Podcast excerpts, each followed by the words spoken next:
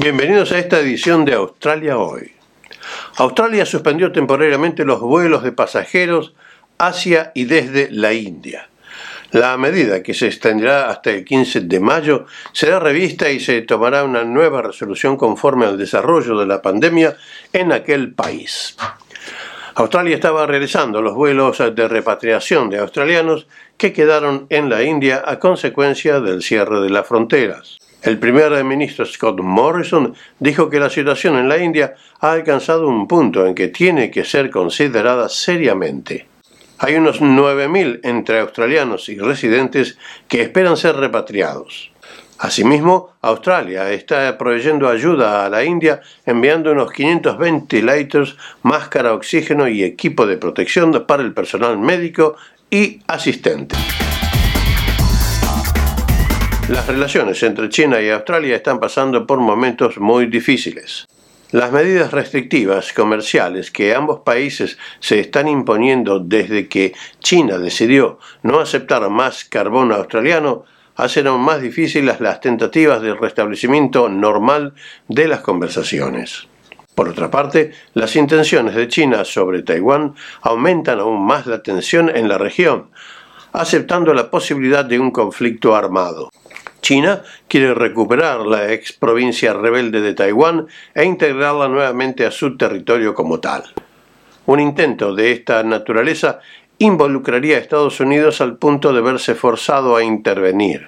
Si esto sucediera, Australia estaría también envuelta en el conflicto. Este clima no favorece a las relaciones en donde los intercambios de palabras se hacen cada vez más hostiles.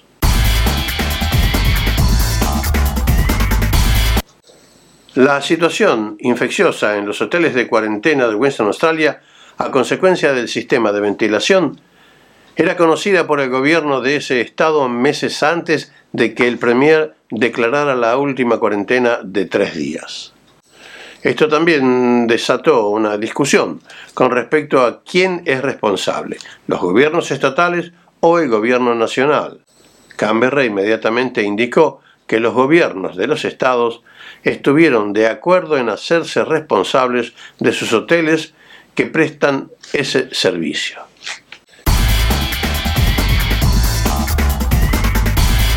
El aumento de casos de infección de COVID-19 en hoteles de cuarentena en varios estados ha alarmado a las autoridades. El contagio entre internados en los hoteles de aquellos que están cumpliendo con el requisito de 14 días se hace creciente. Las autoridades temen que se produzca un repunte en contagios locales. El Gabinete Nacional aprobó la inclusión del equipo olímpico australiano en el programa de vacunación COVID-19. Los 2.050 atletas y miembros del equipo de apoyo que viajarán a las Olimpiadas de Tokio en julio de este año han sido incluidos en la fase 1B del programa de vacunación. Esto ha sido todo por hoy, han sido los temas destacados. Volvemos con ustedes cuando la noticia lo requiera. Gracias y nos vemos.